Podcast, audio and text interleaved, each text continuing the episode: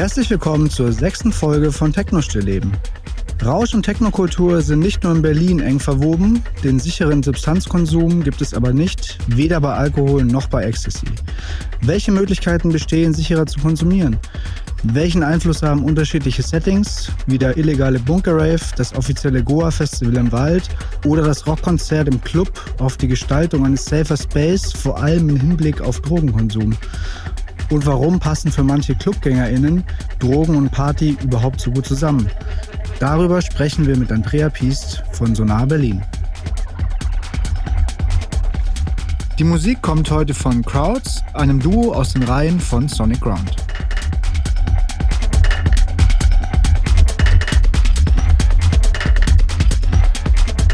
Herzlich willkommen zur Techno-Stillleben, die Folge Nummer 6. Heute in äh, nicht ganz traditioneller Runde. Rechts von mir sitzt Johann. Hallo Johann. Links sitzt Arne. Und mir gegenüber Andrea. Herzlich willkommen, Andrea. Hallo. Andrea Piest. Ähm, du arbeitest bei einer sehr interessanten Initiative, über die wir heute reden wollen. Ähm, aber erstmal zu dir. Möchtest du dich mal kurz vorstellen und dann reden wir über Sonar Berlin, das Projekt, wegen dem wir dich eingeladen haben. Ja, also erstmal ganz lieben Dank für die Einladung und schön, ähm, auf dem Sonntag heute hier sein zu können. Das ist echt schön. Äh, ja, mein Name ist Andrea, habt ihr gerade schon gesagt. Ähm, ja, zu mir, ähm, ich wohne schon eine ganze Weile in Berlin, arbeite hier für einen äh, relativ großen Suchthilfeträger, Notdienst Berlin, und habe da einige Jahre eine Drogenberatungsstelle geleitet, der Drogennotdienst. Der ist so 365 Tage im Jahr geöffnet, ähm, bietet so ein Fulltime-Programm. Ähm, und äh, ja, was mache ich jetzt so?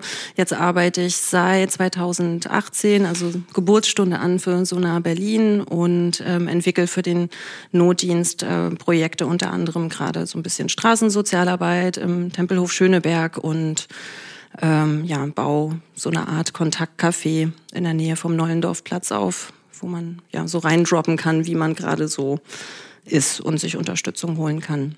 Genau. Ja, also es ist mir in deiner E-Mail-Signatur das erste Mal aufgefallen, da stehen drei Dinge hintereinander. Das erste ist dieser Drogennotdienst. Genau. Ähm, das ist ein Verein, der sich um äh, was ist das genau? Erste Hilfe oder Aufklärung oder ist es? So ähnlich. Mhm. Ähm, also es ist ein eingetragener Verein. Wir sind ein e.V. Äh, und äh, den Drogennotdienst gibt es seit 1984. Also eigentlich so seit dem Zeitpunkt, wo sich die sogenannte Sucht- und Drogenhilfe professionalisiert hat. Ähm, das war ja eher am Anfang ähm, ja so mehr Selbsthilfe ähm, oder so eher fürsorglich. Ähm, und äh, Ende der 70er, Anfang der 80er hat sich das Ganze eher so professionalisiert professionalisiert, richtig mit Qualitätsmanagement, Checklisten, äh, fachliche Standards, äh, musste auch auf jeden Fall sein.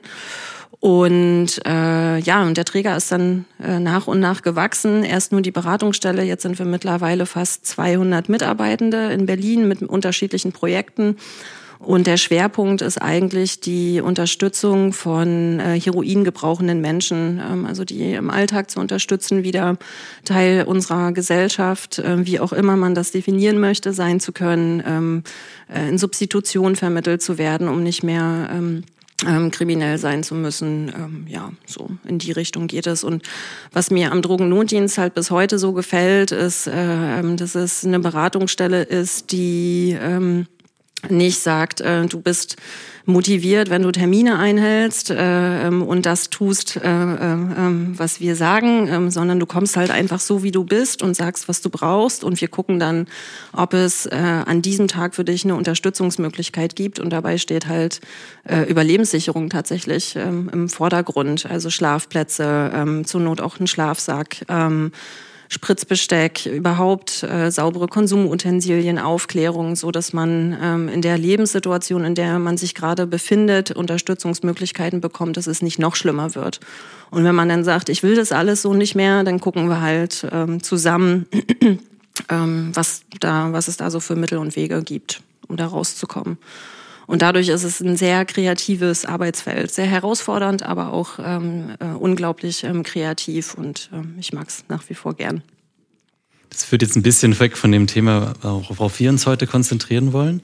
Ähm, ich hatte es eben schon erwähnt und du glaube ich auch. Äh, Sonar Berlin ist das Projekt, in dem dieser Notdienst Berlin Verein äh, mit teilnimmt und du arbeitest dann auch im Rahmen von diesem Projekt mit. Andere äh, Projektmitglieder sind zum Beispiel die Clubkommission in Berlin ähm, und der Eclipse-Verein, den vielleicht der eine oder die andere von Festivals kennt. Ähm, und das wird auch so ein bisschen der Rahmen sein, über den wir ja. heute mit dir reden möchten. Magst du noch kurz sagen, wie du zu dem Thema gekommen bist, ja. dass du dich da engagierst? Also zu Sonar gehören noch äh, zwei mehr äh, Unternehmen. Also eigentlich ist es so, ähm, dass es eine Ausschreibung gegeben hat 2018 vom Land Berlin. Wir wollen gerne irgendwie was machen. Ähm, also es ist ein äh, Angebot, was direkt vom Land Berlin gefördert wird. Das ist ein bisschen was Besonderes, äh, finde ich. Da wollen wir auch noch drüber reden. Ja, äh, und ähm, der Notdienst hat sich zusammen mit äh, Fixpunkt, der Clubkommission äh, und Vista, ähm, der andere große Suchthilfeträger an Berlin, die auch viele Beratungsstellen hier haben, beworben. Ähm, und dann haben wir sozusagen die Ausschreibung gewonnen. Und ähm, Eclipse ist als äh, unterstützender, eingetragener Verein ähm, dabei, weil wir einfach darauf setzen wollen, ähm, dass Fachpersonal zusammen mit äh, clubaffinen, gut ausgebildeten Leuten zusammen ähm. Und dazu gekommen ist, also wie bin ich dazu gekommen? Ähm, also ich bin mit äh, ähm, na, wie, ja, doch, das sind, war illegal. Das waren illegal organisierte Raves. Damit bin ich eigentlich groß geworden. Ich komme von Usedom. Ähm, da gab es nicht so viele Möglichkeiten, wegzugehen. Ähm, es gab eine Großraumdiskothek äh, ohne Führerschein und dann wollte man da auch nicht unbedingt hin. Das war nicht so das, was ich mochte. Ähm, also selten war ich da ähm, und dann gab's halt nicht so viel. Und jetzt war ja gerade Himmelfahrt, äh, musste ich ganz doll dran denken, weil Himmelfahrt war eigentlich immer so der Start für unsere äh, äh, ja, für die Open-Air-Partys ähm, dort. Ähm, und dann haben wir uns halt ein Notstromaggregat ausgeborgt und zwei Turnys dahingestellt und dann haben dann halt Freunde aufgelegt ähm, und man hat Getränke besorgt und dadurch, dass wir nie Zulassungen gekriegt haben, um Open Airs irgendwie anzumelden, haben wir es halt äh, viele Jahre illegal in den Bunkeranlagen ähm, dort äh, Richtung Pienemünde gemacht.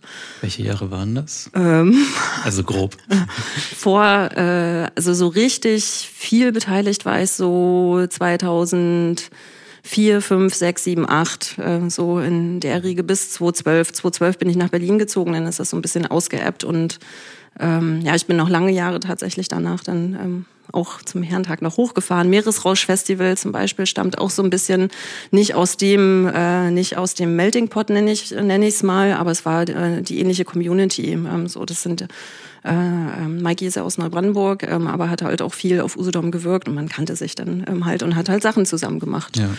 Ähm, und äh, so kam ich erstmal überhaupt zur elektronischen Tanzmusik, wenn man es so nennen möchte. Ähm, und was mich damals halt echt immer so ein bisschen bewegt hat, ist, ähm, wenn denn doch mal irgendwie was passiert ist, man ist halt irgendwo in der Walachei und jemand stürzt und fällt in eine Scherbe rein oder man hat sich dann doch mal überdosiert, weil Substanzkonsum war da auf jeden Fall voll dabei ähm, ja, was, wenn da was passiert wäre, ähm, das wäre gar nicht so easy gewesen mit äh, Rettungswagen rufen ähm, und dann kriegt man eine Anzeige. Polizei kam ja auch häufiger und hat dann die Veranstaltung aufgelöst.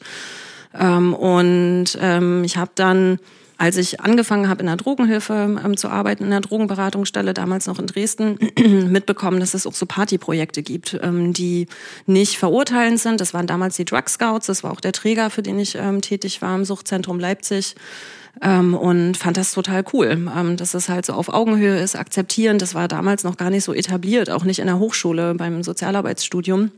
Ähm, und äh, dann habe ich hier in Berlin von Best gehört. Das ist ein Angebot von ähm, Fixpunkt, war bundesweit ähm, von Bundesmitteln finanziert, richtig mit einem Konzept, wie man Clubbetreibende schult, also noch einen Schritt weiter als Aufklärung. Und dann kriegt man das ja auch mit auf Festivals, äh, Psycare von Eclipse und fand das einfach wahnsinnig toll.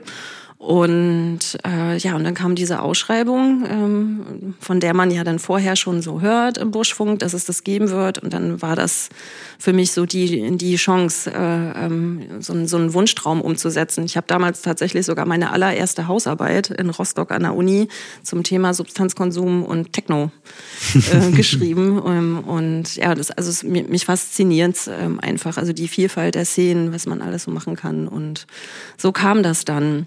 Und dann haben sich quasi Menschen, die sich unglaublich für diese Szene begeistern können, das sind ja nicht nur ich, das sind alle Sonar-Kolleginnen und Kollegen ähm, zusammengetan, um was zu machen. Ähm, so mit ähm, ja, Mitteln vom Land Berlin. Das ist so für uns äh, nach wie vor so, ja. Yeah. Jetzt, also es geht voran und die Stadt will das auch. Das ist für uns sehr toll. Das war 2018, hast ja. du gesagt. Ne? Ja. Dann habe ich wahrscheinlich recht kurz danach auch das erste Mal von euch mitbekommen. Das war im Sisyphos. Da gab es einen Stand. Ich weiß nicht, ob es ein Partyabend war oder ob das der Flohmarkt war, den die Das war Age of Recreation. Genau. Ja, ja ich erinnere mich gut. Und da gab es dann äh, erstmal so einen Stand von, von Sonar Berlin und die haben so kleine Päckchen, Partypacks verteilt und das habe ich mir dann angeguckt und da stand dann drauf, ähm, irgendwas von Senatsförderung. Und dann war ich erstmal beeindruckt, weil das ist ja sind ja zwei Dinge, die man nicht unbedingt zusammenbringen würde.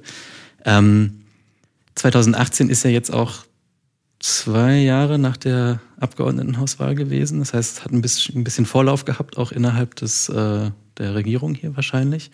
Ähm, magst du darüber ein bisschen erzählen, wie das dazu kam? Also und wie vor allem diese Förderung durch das Land Berlin dann passiert ist. Das ist ja, das würde man ja erstmal so nicht erwarten und das passiert garantiert. Also in anderen Bundesländern wäre das wahrscheinlich heute noch undenkbar.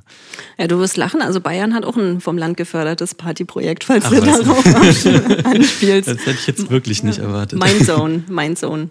Mhm. Kann ich auch echt empfehlen. Ähm, ähm, ja, wie kam es dazu? Also normalerweise ist es ja so äh, im sozialen Bereich oder im Gesundheitsbereich, dass ein Bedarf festgestellt werden muss. Ähm, also beispielsweise durch eine Studie. Das war bei Sonar auch so. Da gab es den Supra-Survey, der ist äh, von der Charité durchgeführt worden. Ähm, da wurden äh, Menschen, die beispielsweise in der Schlange vor den Clubs stehen, äh, zum Substanzkonsum gefragt. Ähm, und das ist dann äh, die Grundlage dafür, dass man äh, Mittel beantragen, nein, nicht beantragen kann, aber dass man erstmal so die ähm, Berechtigung ist auch falsch ausgedrückt, dass man erstmal zeigen kann, hey, ähm, hier ist Handlungsbedarf. Ähm, und das wussten wir vorher schon. Ähm, das hat auch das Land Berlin vorher schon anerkannt. Und da gab es auch im Vorfeld schon Gespräche. Fixpunkt hatte ja auch das kleine äh, Partyprojekt. Die waren auch regelmäßig auf Infoständen, haben über Best auch versucht, viel zu schulen. Das war auch bundesweit äh, ja, gelobt auf jeden Fall, auch von der damaligen Drogenbeauftragten. Äh, da gibt's auch so noch Dokumentationen, Fotos und so. Und ja, die Studie ähm, also dieser Super, Supra-Survey, der hat dann einfach eindeutig nochmal gezeigt, wie, äh, ähm, wie sehr sich der Konsum auch von anderen Städten unterscheidet. Also beispielsweise, dass äh, Ketamin in Berlin äh, wesentlich häufiger ähm, konsumiert wird im Party-Setting als vergleichsweise in anderen Städten. Ähm, und das war dann halt eine sehr gute Begründungsgrundlage, um zu sagen, hier reicht halt nicht einfach ein Präventionsangebot, äh, ähm, mit Safer-Use-Materialien oder sonstigen, sondern halt richtig rausgehen, ähm, in die Clubs gehen, ähm, die Clubbetreibenden schulen ähm, und äh, ja, irgendwie alles so ein bisschen mit abdecken. Ähm, und ähm, so von der Förmlichkeit ist es so, dass erstmal Mittel in einen Haushalt reingestellt werden müssen. Das muss nicht explizit für ein gesondertes Projekt sein. Äh, Im Fall von Sonar war es so. Äh, das nennt man dann strukturelle Prä Prävention äh, in besonderen Lebenswelten. ähm, und äh, manchmal gibt's dann sogar schon so einen Projekttitel. Das sind dann auch immer so ganz abgefahrene Sachen wie äh, äh Drogennotdienst, weiß ich aus dem Kopf. Das ist äh, P408. ähm, so, und dann ähm, ähm, ja, werden Konzepte geschrieben, Ausschreibungen werden gemacht und dann geht's halt los. Manchmal steht das Geld jahrelang im Haushalt und kann nicht abgerufen werden, wie beispielsweise beim äh, Drug-Checking. Da ist es ja auch so, steht schon seit Jahren im Haushalt und äh, kann aus bestimmten Gründen äh, ja, nicht abgerufen werden. Es ist, als könntest du unser, äh, unsere Notizen hier lesen. Checking ist wirklich genau der nächste Punkt. Ich habe da kurz recherchiert zu und bin sehr schnell über den Namen Eve and Rave gestolpert. Das war Mitte der 90er die erste Drug-Checking-Initiative in Deutschland, wenn ich das richtig erinnere. Ja. Wollen wir vielleicht ganz kurz ja? äh, erwähnen, was Drug-Checking bedeutet? Ach so, ja, klar. Möchtest du es erklären oder soll ich? Oh, mach du. Ich kann dich ja gerne ergänzen. Also Drug-Checking ist... Ähm, anonymisiertes äh, Analysieren auf chemischer Ebene von äh, den Substanzen, die so im Umlauf sind, dass man die irgendwo abgibt oder einschickt, äh, eine oder ein Teil von den Substanzen, die man hat, und dann kriegt man irgendwo auf einer öffentlichen Liste das Ergebnis und dann weiß man, äh, wie hoch die dosiert sind oder ob die verunreinigt sind oder ob die giftig sind ähm, und weiß dann einfach, was man da eigentlich gekauft hat, weil es ist ja ein illegaler Markt und äh, gibt ja keine anderen Möglichkeiten zu wissen, was man da wirklich kriegt. Ja. Genau, also Eve and Rave Mitte der 90er in Kooperation mit Holland oder holländischen Initiativen oder davon inspiriert, sagen wir mal so, aber das weißt du sicher besser. Na, so ganz auswendig äh, kann ich es nicht. Ich weiß aber auch äh, Ethan Rave auf jeden Fall, ich glaube 93 oder 94, ähm, auch so im Zuge der äh, Love Parade, weil es halt immer mehr ähm, geworden ist und weil ja, weil es ja auch tatsächlich äh, Zwischenfälle gab. Ähm, 90er ähm, waren zwar die Pillen noch nicht so hoch dosiert, aber die Leute waren ja viel unerfahrener. Ähm, und äh, gerade so äh, äh, einen ganzen Tag draußen in der prallen Sonne, wenig Wasser, da gab es ja die meisten Kreislaufzusammenbrüche, die dann halt auch durch die Medien gegangen sind. Und Even Rave ähm, wollte nicht nur ein Drug-Checking machen oder macht bis heute äh, wollte nicht nur das tun, sondern auch tatsächlich einfach informieren über ähm, Wirkweisen von Substanzen, Mischkonsum, was muss ich beachten. Also ganz normaler Verbraucherschutz. Also äh, gäbe es das BTM nicht, wäre das eigentlich genau das. Leute aufklären ähm, und äh, emanzipieren, ähm, äh, ja eine Autonomie schaffen, dass man für sich äh, eine gute individuelle Entscheidung treffen kann. Das war genau der Ansatz. BTM das, ist Betäubung. das Betäubungsmittelgesetz. Mhm. Ähm, genau, und dem ist dann relativ schnell ein Riegel vorgeschoben worden. Ähm, und äh, die Schweizer Kolleginnen, ähm, Ethan Rave Schweiz, ähm, die haben dann äh, noch mit mehr Manpower versucht, es aufrechtzuerhalten. Ist dann in der Schweiz auch gekippt. Da gab es aber äh, eine etwas größere Lobby ähm, und die konnten es ja dann ähm, auch wieder einführen. Also in der Schweiz gibt es das nach wie vor, auch in mehreren anderen europäischen Ländern, äh, bei uns noch nicht. Ähm, und das ist eigentlich genauso, wie du ähm, gesagt hast. Also es gibt unterschiedliche ähm, Methoden, das zu tun. Einmal nur festzustellen, was drinne ist, also ob der Wirkstoff überhaupt drinne ist, den du haben möchtest. Und dann gibt's noch eine Methode, die dauert etwas länger. da kann man dann tatsächlich auch äh, sehen, wie viel drinne ist, also wie viel Wirkstoff. Und dann gibt's ja, ganz viele Modelle mit hingehen, mit auf der Party sein, mit äh, per SMS zugeschickt kriegen, äh, alles Mögliche. So, das machen die Projekte dann äh, für sich selber so. Und dafür ist jetzt auch seit Jahren schon Geld eigentlich äh, bestimmt, aber es kommt einfach nicht dazu, dass das verwendet wird, weil es rechtliche Hürden gibt. Drogen zu handhaben oder illegale Substanzen zu handhaben? Also die erste Hürde, ähm, das haben sie auch in den 90ern bei Eve and Rave Berlin ähm, ähm, benutzt, ist halt in dem Moment, wo ein Sozialarbeiter, Sozialarbeiterin oder ein Laborant, äh, Pharmazeut, je nachdem wer das macht, die Substanz in die Hand nimmt, besitzt er oder sie die ja und macht sich in dem Moment strafbar. Dafür gibt's aber, ähm, na nicht ein Gesetz, aber eigentlich äh, schließt man dann so eine Art Abkommen äh, mit den Justizbehörden, dass das äh, in dem Moment äh, keine Strafverfolgung äh, nach sich zieht. Ähm, und in den 90ern hat man das als Vorwand genommen, um Riegel vorzuschieben, dass es das nicht mehr gibt. Ähm, aber im Zuge der entstehenden Drogenkonsumräume, beispielsweise für ähm, Heroingebrauch, ähm, hat sich dann da eigentlich ähm, ja, eher so eine Handhabung entwickelt. Das ist ja auch bis heute so, dass beispielsweise nicht von einer Drogenberatungsstelle äh, gefahndet oder äh, beschattet oder verhaftet ähm, wird, weil das hindert ja einfach dann die Menschen daran, sich Unterstützung zu holen. Ähm, und das funktioniert. Soweit sind wir beim Drug-Checking Berlin auch schon, ähm, dass das geregelt ist. Ähm, aber es fehlt, äh, also ich muss da ein bisschen aufpassen, weil ich nicht ähm, so super gut bis ins Detail informiert bin, weil das äh, drei andere Träger machen. Ähm, also ähm, Vista, die Schwulenberatung und Fixpunkt. Ähm, die Idee dahinter ist, äh, drei Szenen ähm, zu ähm, ähm, ja, abzudecken. Fixpunkt einmal niedrigschwelliger, drogengebrauchender Bereich für Heroin, Kokain. Ähm, dann ähm, Schwulenberatung, dass wir LGBTQ-Community gut abdenken, gerade was Crystal und G betrifft.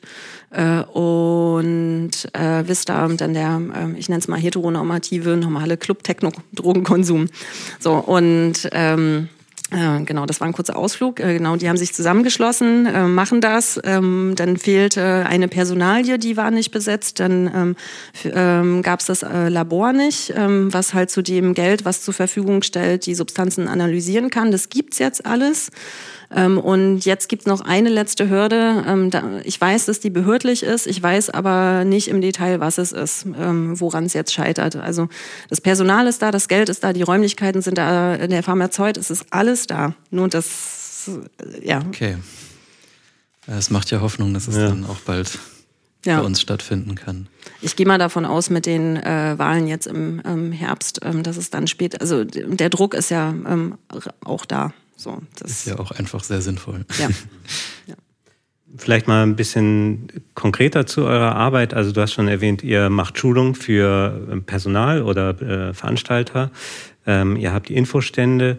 Ähm, auf diesen Infoständen hat Anna erwähnt, gibt es diese Partypacks. Wie, wie kann ich mir das vorstellen? Was, was ist da so drin? Und also wir haben angefangen mit äh, diesen sogenannten Sonar Party Packs. Das sind eigentlich Sniffing Packs. Ähm, da ist alles drinne, was du für den etwas sichereren äh, weil den sicheren Konsum gibt's nicht, äh, für den sich etwas sichereren ähm, ähm, Konsum brauchst. Also Ziehpapier, wir haben mit Röhrchen beispielsweise gestartet, fanden das dann nicht so umweltbewusst, beziehungsweise äh, die waren auch relativ scharfkantig. Ähm, und dann haben wir äh, Ziehpapier eingeführt. Ähm, da sind, ähm, ist in mehreren Sprachen ähm, draufgedruckt, dass du halt immer dein eigenes Röhrchen aus diesem Papier äh, falten, ähm, rollen sollst, danach wegschmeißen sollst, damit du nicht Rückstände von einer anderen Substanz beispielsweise konsumierst. Ähm, und vor allen Dingen, dass du dich vor äh, ja, übertragbaren Krankheiten ähm, schützt. Ähm, das muss ja nicht immer gleich Hepatitis sein. Und es kann tatsächlich sein, dass man durch Röhrchenteilen ähm, ähm, sich mit Hepatitis infizieren kann äh, wenn man ähm, eine kleine Verletzung hat in der Nase äh, beispielsweise und heilt dann. Das geht alleine um so eine Sachen wie Herpes und eine Erkältung. Also so ein Geldschein, überlegt mal, wie, durch ja. wie viele Hände geht der?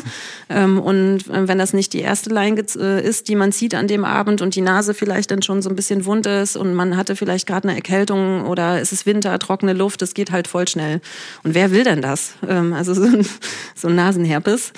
ähm, und äh, deswegen machen wir das. Äh, und dann ist dann Kochsalzlösung drin, so ein, so ein kleines Plastikfläschchen, womit man danach dann die Nase reinigen kann, ein Taschentuch ähm, und ein ähm, Alkotupfer, um die Ziehunterlage beispielsweise sauber zu machen. Von einer Clubtoilette ziehen ist ja auch nicht so kann Schön. Man auch den Geldschein nehmen dann. Genau, genau. Das macht ja den Braten auch nicht mehr fett. Ja, das stimmt.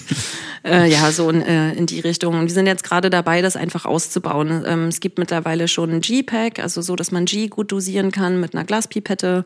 Äh, dann äh, kommen jetzt demnächst auch Bömmchen-Packs äh, für den oralen Konsum. Das sind äh, vegane, sich auflösende Leerkapseln, also wo man eigentlich einen medikamentösen Wirkstoff drin hat. Und da könnte man beispielsweise äh, seine Ecstasy-Tablette bisschen klein hacken oder MDMA ähm, und dann ist halt eher schlucken. Das ist wesentlich besser für die Nasenschleimhäute. Unterschied ist halt, äh, dass der äh, ähm, die Wirkung setzt halt etwas später ein. Das muss man wissen und man hat halt nicht diesen scharfen Peak ähm, ähm durchs. Ja, es geht halt nicht so schnell. Dann muss erst verdaut werden. Bömmchen sind oral eingenommene genau. in Kapselform, manchmal gemischte Substanzen. Genau, na das, was du eigentlich beispielsweise äh, ähm, ziehen würdest, mhm. äh, ähm, oh, ähm, kannst du dann halt da reinfüllen und schlucken und dann löst sich das langsam auf und geht dann über die Magenschleimhaut in deine Blutbahn. Ja. Und uns, man spricht dann von Fluten, das flutet dann halt leichter ähm, an, als, äh, als wenn du das ziehst. Da geht's ja viel, viel, viel, viel schneller. Mhm. Genau. Okay, also so viel zum Partypack, dass ihr dann wirklich dem äh, Feiervolk in die Hand drückt ähm, auf Partys oder anderen Veranstaltungen. Ähm, eben schon kurz die Workshops erwähnt und die, die Schulungen für das Personal. Mit Personal sind wirklich die Menschen gemeint, die im Club arbeiten, an der Bar, an der Tür. Ja, also eigentlich alle Leute, die irgendwie was mit Veranstaltungen zu tun haben. Also in Berlin kannst du ja auch äh, diese Free Open Air Geschichten veranstalten, kannst ja dein eigenes Open Air, ohne dass du irgendwie einen Club hast ähm, anmelden. Die schulen wir auch. Ähm, also jeder, der irgendwie eine Party machen möchte, jede Crew, die von Berlin aus Veranstaltungen plant, äh, äh, sei es professionell ähm, oder einfach nur im Hobbykontext, äh, kann uns ansprechen, ist kostenfrei. Ähm, und ähm, da gibt's ja, klassische Schulungsbausteine, beispielsweise für die Tür, für die Bar äh, ähm, oder ähm, einfach nur Drogennotfalltraining beispielsweise ganz dezidiert. Ähm, und wir machen dann in der Regel eigentlich wie so eine Art kleines Assessment, fragen einfach, ähm, was macht ihr so für Veranstaltungen, wie viele Leute sind da, ähm, wie ist die Gruppe so gemischt, wer, äh, ja, wer kommt bei euch zu Besuch, habt ihr Probleme, was läuft gut? Und dann stricken wir daraus eigentlich so ein entweder ein Basisschulungsprogramm äh, oder man guckt halt äh, sich ganz dezidiert Sachen an, wie beispielsweise Drogennotfalltraining. Ähm, und für die Free Open Airs haben wir ähm, richtig so Checklisten entwickelt, weil das ja häufig äh, ähm, ja so aus dem Hobby-Kontext rauskommt oder man macht es einfach nicht so oft ähm, oder man macht es neben dem Beruf. Ähm, und das soll von uns einfach so eine Unterstützung sein, einmal zu gucken, hey, welche Kompetenzen haben wir beispielsweise in der Crew? Ähm, also machen wir richtig Vorschläge, wer kann, wer ist fit in Awareness, äh, wer hat äh, so, wer kann gut organisieren. So da empfehlen wir dann, dass es eher so dann Leute sind, die dann äh, alles, was so Rettungskette oder sowas ähm, ist, organisieren. Und dann haben wir richtig so Listen, wo man dann selber erstmal den eigenen Status quo erheben kann. also wie fit fühle ich mich. Dann kann man eine Score richtig ausrechnen für die einzelnen Bereiche und weiß dann erstmal, wo man steht, ähm, so für sich. Und weiß auch, wie, wie man die anderen so einschätzt. Und so kommt man viel besser dann in der eigenen Crew auch in Austausch, ähm, weil das kennt ihr ja vielleicht auch dass man sich so bei den Themen, die einem am Herzen liegen, ähm, da verfitzelt man sich dann so ein bisschen und verliert Sachen aus dem Blick. Und äh, das soll von uns einfach äh, so, ein, so, eine Unterstützung sein, dass äh, so die wichtigsten Dinge, ähm, die immer geregelt sein sollten, Zugang zu Wasser, Zugang vom Rettungswagen, äh, ähm, Schattenmöglichkeit, ähm, ein Chillspace, äh, was macht man, wenn Notfall passiert, dass das einfach äh, äh, ja mal besprochen wird. So. Genau, und da unterstützen wir dann einfach. Das ja, ist die sogenannte Psycare. Äh, nee, das ist nochmal was anderes. Das ja. ist, wenn, wenn ihr das selber ausführt auf Veranstaltungen, oder? Ähm, Psycare machen wir ganz selten. Wir schulen aber für Psycare, weil dafür haben wir einfach die personellen Ressourcen nicht. Psycare würde tatsächlich bedeuten, das ist das, was Eclipse beispielsweise auf der Fusion macht, ähm, wo du dann wirklich so einen richtig großen Bereich ähm, hast, wo man äh, gezielt hingehen kann, wenn man merkt, äh, man hat äh, jetzt gerade nicht so einen schönen Turn und braucht ein geschütztes Umfeld mit weniger Reizen. Und wenn es ganz blöd ist und man äh, große Schwierigkeiten hat, äh, beispielsweise einen psychedelischen äh, Trip gerade gut gut ähm, zu verarbeiten. Dann gibt's auch nochmal ähm, extra Bereiche mit besonders wenig Reizüberflutung und mhm. dann äh, hast du auch eine 1 zu 1 Betreuung. Und das können wir mit den Mitteln, die wir zur Verfügung haben, äh, gar nicht leisten. Also es sind wirklich, das sind jetzt nicht mehrere hunderttausend, ähm, so viele sind wir auch gar nicht, ähm, die das machen. Ähm, und wir haben uns einfach äh, überlegt, wir fokussieren uns auf das, ähm, was es gerade noch nicht so viel gibt ähm, und kooperieren dann lieber mit den Menschen, die das andere äh, machen, was wir personell einfach nicht schaffen. Und genau, so klappt das eigentlich ganz gut. Das heißt, eure Stoßrichtung ist mehr so die, die Breitenbildung, nenne ich es jetzt mal. Das, genau. Ähm, das kann ich mir richtig gut vorstellen, dass so eine Open-Air-Crew äh, sehr genau weiß, welche Stecker und welche Kabel sie braucht und welche Anlage sie da stehen haben mhm. möchte. Aber wer denkt schon an den Notfall von irgendwelchen Leuten, die man im Zweifel nicht kennt und auf dem Schirm hat, die dann ja. plötzlich vor einem stehen. Was, was macht man dann? Oh, da ähm, muss ich, mhm. das muss ja. ich echt kurz korrigieren. Da, ja. ich neu, da war ich selber total freudig überrascht. Ähm, so, das hat sich ein bisschen gewandelt, äh, finde ich, weil das, was du äh, gerade gesagt hast, das kenne ich von früher auch noch genau so.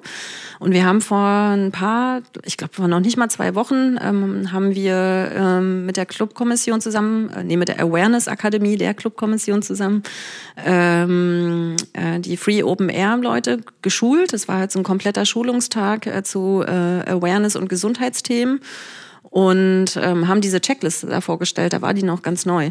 Ähm, und ähm, bevor wir was dazu gesagt haben, haben wir einfach mal so abgefragt, äh, so Kleingruppenarbeit gemacht, Workshops.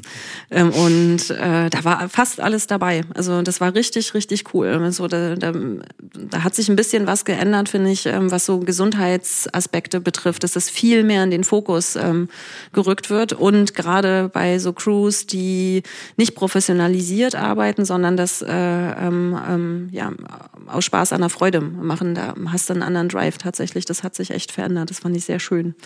Das erübrigt dann auch meine nächste Frage. Ich wollte fragen, wo denn die, wo denn die größten Defizite da noch sind, wo die blinden Flecken sind. Aber die scheinen sich ja zu verkleinern. Das ist ja ich glaub, sehr das, erfreulich. Ja, ich glaube, das ist auch crewabhängig. So. Ja, sicherlich. Ähm, das klingt jetzt alles sehr harmonisch. Ähm, mich würde mal interessieren, ob es vielleicht auch äh, negative Gegenreaktionen gab aus Club-Richtung oder VeranstalterInnen-Richtung oder auch so eben die, die Hobby, den Hobbybereich, sagen wir mal, gab es irgendwie Vorurteile, die ihr ausräumen musstet oder ähm, ja, Leute, die das Thema gar nicht erst ans, sich ans Bein binden wollten? Ja, also so von Clubseite oder ähm, auch ähm, Feierleute gar nicht. Also Riesenbegeisterung und endlich und toll. Mm, aber was uns natürlich immer wieder vorgeworfen wird, äh, das wird fast allen akzeptierenden Angeboten äh, ähm, vorgeworfen, ist so dieser Aspekt, wir fördern Drogenkonsum. So, wir geben erst so die richtige Anleitung, wie es äh, so richtig geht. Ähm, das kommt eigentlich immer mal wieder. Nicht wo, nicht wo wir uns ähm, so routiniert bewegen, Clublandschaft halt selten ähm, das ist eher so breite Öffentlichkeit, ähm, weil es da manchmal einfach, ich glaube, da fehlen die Berührungspunkte auch einfach, äh, ähm, dass das durchsicher, durchsickert, dass Wissensvermittlung nicht gleich Anleitung ist. Also ja. Ja, das ist so das, das klassische Gegenargument, oder wenn man es den Leuten erklärt, dann ja. befeuert es sie ja gerade erst dazu. Aber es spricht eigentlich eher dafür, dass, dass diese Leute, die diese Argumente machen, nicht so oft einen Club von innen sehen, weil Genau, äh, dachte ich gerade so. Das Thema ist, ist, einfach da und das kann man finden, wie man möchte, aber ähm, da kann ja eigentlich nur mehr Bildung nur helfen dabei. Die, die Risiken zu minimieren, die, die gehen nicht weg, das hast du auch schon gesagt, die, die wird man nicht los, aber man kann auf jeden Fall was an der Situation verbessern. Ja, und ich glaube, man muss auch immer im Hinterkopf äh, bleiben, wenn du damit aufwächst, ähm, dass es legale und legalisierte Substanzen gibt. Das macht auch schon was im, im Kopf. Und wenn man Menschen, äh, die ähm, sich nicht in dieser Lebenswelt bewegen oder gar keine Schnittpunkte damit haben ähm, und in der Regel Nikotin und Alkohol ähm, konsumieren und äh, so bei Cannabis, ja, so, ja, okay, muss ich selber nicht machen, aber ist in Ordnung. das ist ja so eigentlich die breite Meinung. und wenn du denen dann erzählst, ja, wir gehen in den Club und geben äh, Verpackungen aus, damit du eine Substanz gesünder konsumieren kannst oder risikoärmer konsumieren kannst, von der du stirbst, wenn du sie mit Alkohol mischt, also G beispielsweise. Ähm, das kann ich schon verstehen, dass das für manche einfach befremdlich ähm, ist und man oft hilft es dann einfach zu erklären, dass es da einfach so ein, wie so ein Dissens im, im Gehirn gibt, weil es ja dieses das Illegale, das über, mhm. übertüncht halt alles. So. Und je mehr Wissen die Menschen haben, desto mehr gleicht sich das dann auch einfach an die Realität an. Es ist halt einfach so, dass bestimmte illegalisierte Substanzen wenig, wesentlich we weniger Risiko haben, wenn man sie kompetent konsumiert, ähm, als beispielsweise Alkohol. So, das ist einfach so. Ja, und, ja. Genau, das fällt mir gerade noch ein. So ist, äh, also klar, legalisierte Drogen ähm, sind doch sicher auch Teil eurer Arbeit oder da bedarf es sicher auch Aufklärung, nur weil man vermeintlich schon weiß, worum es geht. Auf jeden Fall. Alkohol ist der Klassiker, ne? ist omnipotent. Äh, also das, äh, Alkohol ist überall. Das merken wir auch, äh, wenn wir Crew-Schulungen machen oder es gibt ja auch noch die Club Talk, äh, Club Talks wo, äh, wo es darum geht, dass sich äh, äh, ja, UserInnen von ähm, Substanzen einfach äh, miteinander austauschen, ähm, wie was gut äh, funktioniert. Nicht im Sinne von, dass es noch mehr ballert, ähm, sondern eher ähm, so in, in äh, der Richtung, dass man sich gegenseitig einfach gute Tipps gibt, ähm, wie man sich gut vorbereitet, sich selber im Blick behält, also ähm, auch Gesundheitsaspekt. Ähm, äh, genau, da, ja, jetzt habe ich kurz einen Faden verloren. Was, Entschuldigung. Ähm, ja, legalisierte Drogen sind genau. auch ein Thema. Ja.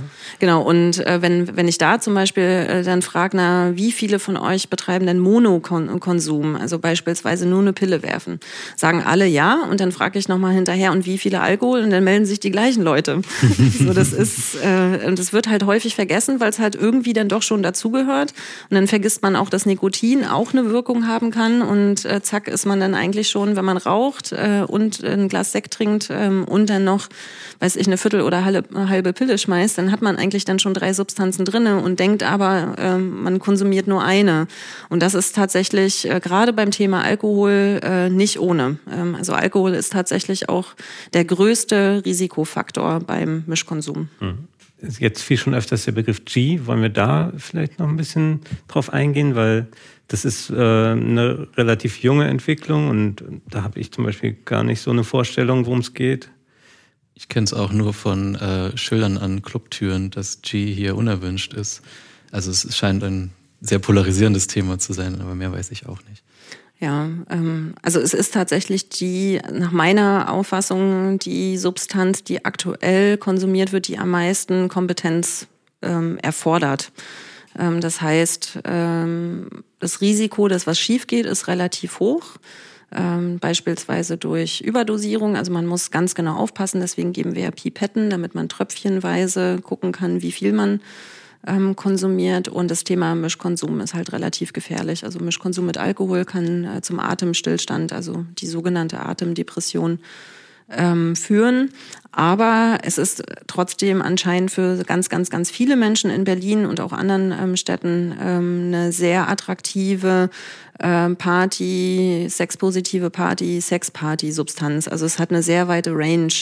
Ähm, wenn man ähm, ein bisschen ähm, konsumiert, ähm, also beispielsweise äquivalent ein Glas Sekt mal so, dann ähm, fühlt man sich so ein bisschen enthemmt und gelockert und ist ganz angenehm und man hat aber nicht die negativen Folgeerscheinungen wie von einem Alkoholrausch ähm, am nächsten Tag. Und je höher man sich dosiert, ähm, die, je mehr geht es dann ähm, über so eher in Horniness, Feierstimmung und irgendwann kippt's dann und man wird äh, bewusstlos ähm, und Atemstillstand kann einsetzen. Das ist dann die sogenannte K.O.-Tropfenwirkung. Also viele kennen es auch unter K.O.-Tropfen, ähm, wo es unwissentlich in Getränke gemacht wird. Und es hat sich einfach so in den letzten Jahren hier ähm, sehr etabliert ähm, in der Feierszene.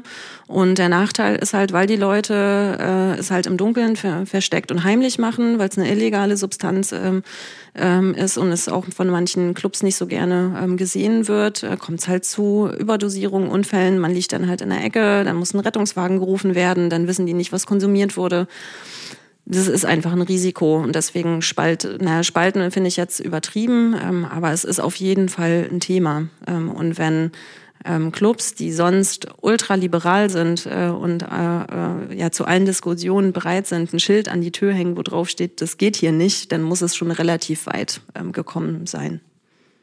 Der Grund ist da vor allem, dass es den Clubs sehr viel Arbeit macht, auf so eine also die haben dann ein Publikum, mit dem sie dann besonders umgehen müssen und wenn das überhand nimmt, dann stört das wahrscheinlich auch die, die Party. Ne? Letzteres ist, glaube ich, einfach der Hauptaspekt. Das versaut einem ähm, jede Party, wenn da halt mehrere Leute äh, ähm, umkippen. Und es gibt in bestimmten Szenen gibt tatsächlich so eine Veranstaltung, ähm, wo die ähm, Leute halt einfach reihenweise umfallen und äh, ja, das macht was mit der Stimmung. Dann lass uns doch mal über den Elefanten im Raum, über Corona reden. Apropos Stimmung mal zur Abwechslung über Corona reden, ja, Dinge, die auch Partys versauen. ähm, wie beeinflusst denn die aktuelle Situation eure Arbeit? Das hattet ihr ja garantiert auch nicht so auf dem Zettel, wie es jetzt gekommen ist. Nee, nee, also es hat alles verändert. Ähm, der Hauptteil unserer Arbeit besteht ja einfach aus der sogenannten Vor-Ort-Tätigkeit, also vor Ort einen Infostand haben, ähm, dort mit den Leuten in Kontakt äh, kommen, Club-Talks äh, äh, im echten Leben veranstalten, mit echten Leben, mit echten Menschen im Austausch sein, Schulungen in Clubs. Das ähm, war jetzt einfach alles überhaupt nicht mehr möglich ähm, von heute auf morgen. Klar, letztes Jahr gab es so ein paar Lichtblicke, hier Tag der äh, Clubkultur beispielsweise, ähm, wo wir so ähm, kleine Open-Air-Geschichten mitmachen konnten.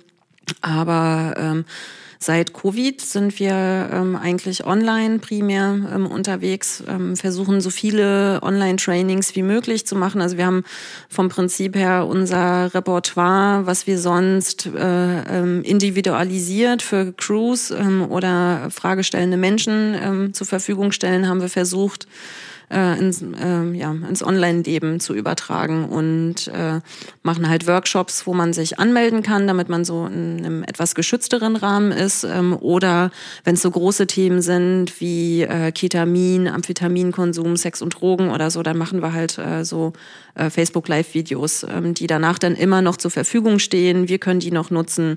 Äh, die haben eine viel höhere Reichweite, können geteilt werden. Ähm, so in die Richtung.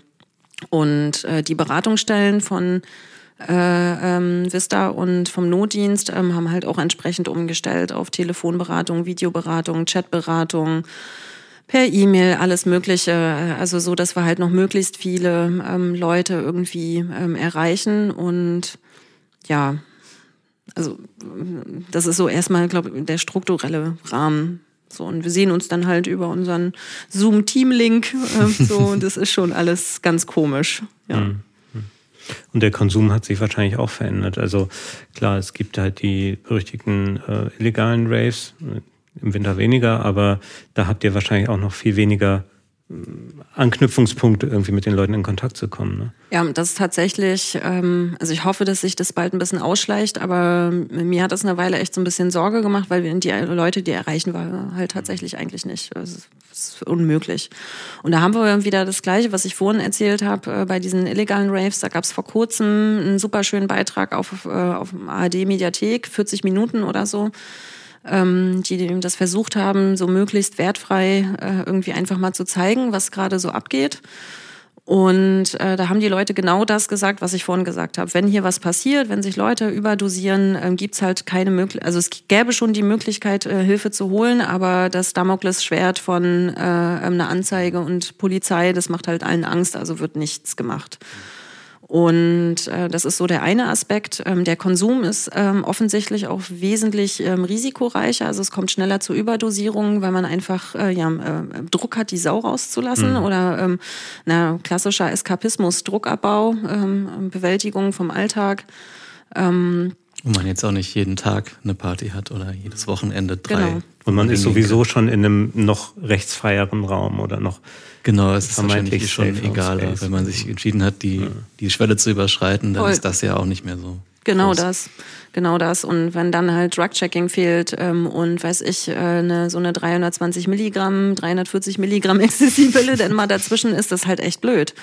Ähm, und äh, das ist so der eine Punkt, der sich verändert hat. Ähm, und dann wird er auch viel mehr zu Hause, einfach im privaten Setting konsumiert. Alkoholkonsum ist hochgegangen, Cannabiskonsum ist, also alles, was so eher sedierend äh, ist, ist hochgegangen. Und das sind nicht ungefährliche Geschichten, wenn man es miteinander kombiniert. Ähm, also alles, was eher sedierend, beruhigend ist, wenn man das miteinander kombiniert, äh, auf Dauer, das ist also einerseits Risikoatemdepression, andererseits ähm, schiebt man dann irgendwann auch einen echt merkwürdigen Film, wenn man viel mit sich selber ist und wenig soziale Kontakte hat mit den Substanzen dazu, ähm, kann das halt auch ähm, sehr unangenehmes emotionales Erleben bis hin zu depressiven ähm, Episoden auslösen kann. Aber man, man muss es einfach wirklich im Blick behalten.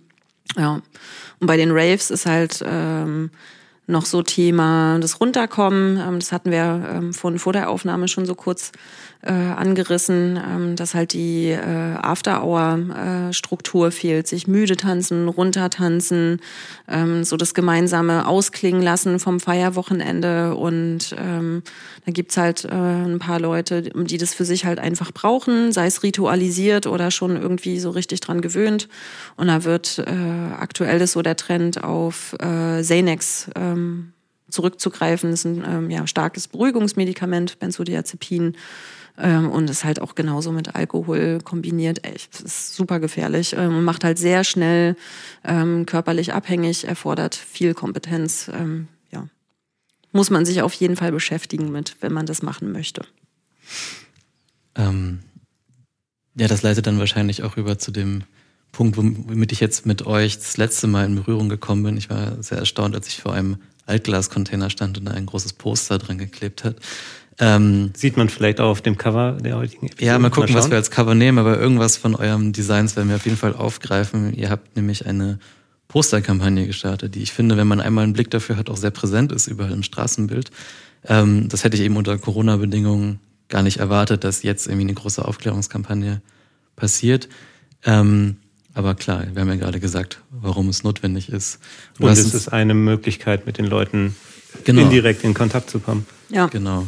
Ähm, und das sind, du hast uns ein paar mitgebracht, so äh, Sticker und Postermotive, also mit so kleinen Piktogrammen, sehr knallige Farben. Also die erinnern so ein bisschen eh an die äh, Substanzästhetik, nenne ich es jetzt mal, von der ja, Farbgebung her. Und da stehen halt diese, diese typischen äh, Tipps drauf, wie man sollte genug Wasser trinken. Und äh, es geht hier ja nicht darum, äh, sich den Kopf wegzuschießen, sondern es geht ja um die Party.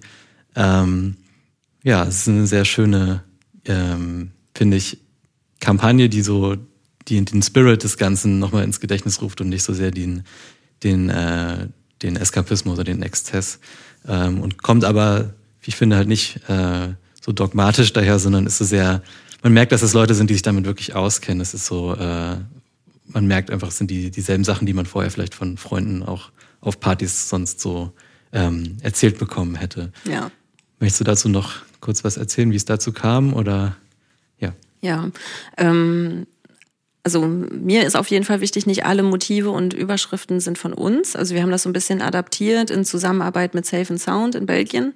Das kann man auf der Website auch so ein bisschen ähm, nachlesen. Und wir haben halt gefragt, ob wir das für uns äh, ähm, ja ein bisschen adaptieren können für den Berliner Raum und ähm, haben dann im Team ein paar neue Piktogramme noch dazu genommen und haben die Botschaften halt so ein bisschen äh, ähm, hier für die Szene angepasst. Ähm, und das ist einfach von uns so eine Grundidee, das wieder so ein bisschen in die Öffentlichkeit zu bringen, das Thema. Die Farben waren jetzt halt auch einfach super schön im, im Frühling, fand ich mhm. gerade so, wenn man so äh, Unterführungsbögen hatte, wo das dann plakatiert äh, ähm, war und ist. Ähm, und es sind ja die Flächen, die jetzt gerade tot sind, wo sonst die Clubs ihre Veranstaltungen äh, ähm, ja, bewerben. Und Konsum findet ja äh, ähm, auch während Covid ähm, statt. Und das sind ganz normale Safer-Use-Botschaften, die äh, unabhängig unabhängig von jeder Veranstaltung ähm, wichtig sind. Also dass man, weiß ich hier, mein Favorit ist immer noch Information before Intoxication. So, das geht so schön so flüssig äh, von der Lippe. Ähm, und äh, das, ja, dass man einfach vorher äh, so, na, nicht Regeln beachtet, aber wenn man gut zu sich selber sein möchte, also sich einfach damit auseinanderzusetzen. Und äh, die andere Grundidee, die dahinter steckt, ist, ähm, das halt optisch auch so ansprechend zu machen. Wir wollen ja damit äh, ähm, auch Crews versorgen ähm, oder so, ein, ähm, so, ein, so eine Inspiration einfach geben, wie man ähm, Gesundheitsbotschaften trotzdem nice und fancy auf seiner Veranstaltung äh, präsentieren ähm, kann, dass man sich ja, man, man, muss jetzt nicht unsere Poster dafür nehmen, aber man kann sich ja dann ähm, auch so Schilder basteln, gerade die Leute, die sich so kreativ ein bisschen austoben wollen, dann auf Holz oder was weiß ich, so äh, ein paar Messages ähm, einfach aufmalen oder raufschreiben. Und äh, genau, die ganzen Poster und Sticker, die kann man in Kreuzberg ähm, abholen, kann man auf unserer Webseite nachlesen, ähm, for free für ähm, Veranstaltis ähm, hier im Berliner Raum einfach hinschreiben, über die Website bestellen und dann kann man sich das abholen. Ja, werden wir auch verlinken. Dann können sich, falls es Leute zuhören, die äh, eine Veranstaltung machen, mal überlegen, ob sie nicht so ein paar Sticker irgendwo an die Bar oder ja. an die Lautsprecher kleben wollen. Ist auf jeden Fall auch sehr dekorativ. Ja, ja. auf unserer nächsten Veranstaltung. Ja. Auf jeden Fall, wir sind ja jetzt gut ausgestattet. Ja, nee, das ist auch so, ein, so, eine Idee einfach von uns, dass man nicht einfach äh, Wissen rausschmeißt, sondern äh, dass es möglichst äh, ähm, auch, auch zur Szene passt. Also was bringt dann das, äh, ähm, so einen weißen Zettel irgendwo hinzuhängen, wenn den dann eh keiner sieht? Und ähm, das irgendwie auch optisch ansprechend zu machen, passend äh, zu der Welt, in der wir hier sind, in der Blase, in der wir hier in Berlin leben, dass es einfach dazu passt. So das finde ich, das gehört schon dazu. Und ich finde es voll cool, dass wir das machen können. Und das ja, optisch, das ist schon geil. Was wir ja, so das dürfen. meinte ich mit, man merkt, dass es Leute sind, die ihr Zielpublikum verstehen. Das ist alles wie euer gesamtes Angebot sehr auf Augenhöhe und man merkt, dass es aus der Szene kommt und ja. dahin wieder zurückwirken möchte. Ähm, was ich gerne noch erwähnen würde, bevor wir zum äh, bisschen rauszoomen wollen, vielleicht von der konkreten Arbeit und mehr über die, die Technokultur und die Musik reden möchten. Ähm, ich wollte noch erwähnen, dass ihr mit äh, dem Radio Sunshine Live, das ist ein Online-Radio, wenn ich richtig verstanden habe. Na, also Sunshine Live ist eigentlich der Radio Techno Techno Radiosender für mich noch, ne? Also Kind der also ich bin in den 90ern viel, also habe ich angefangen mit Feiern ähm, gehen und äh, für diejenigen, die sich dran äh, erinnern, das war halt so ein so ein blaues Baby äh, mit Headphones, ähm, so ein Babygesicht. Das gab's auf der äh, Love Parade mit ähm, Nasenpiercing, Genau, genau, ja, ja. genau. Und, und Sonnenbrille. Ja, und das ist Sunshine Live. Ähm, so, und Habe ich mich als Banause geoutet. Ach, ich Quatsch. kannte das überhaupt nicht. ja, und äh, ähm, der Podcast ist online, aber es ist äh, ein ähm, sowohl als auch äh, Radiosender sozusagen. Genau. genau. Da habt ihr eine Kooperation und wird mit euch in den Folgen verschiedenen Themen sehr detailliert. Eben werden Leute sich für konkrete Substanzen und deren Wirkung und warum es in der Szene äh, warum diese Substanzen eine Rolle spielen, wenn sich Leute dafür interessieren, dann würde ich das sehr empfehlen, weil da erfährt man eigentlich alles. Und ja. da kommen ähm, äh, viele Akteure aus, dem, aus der Sonar-Kooperation zu Wort.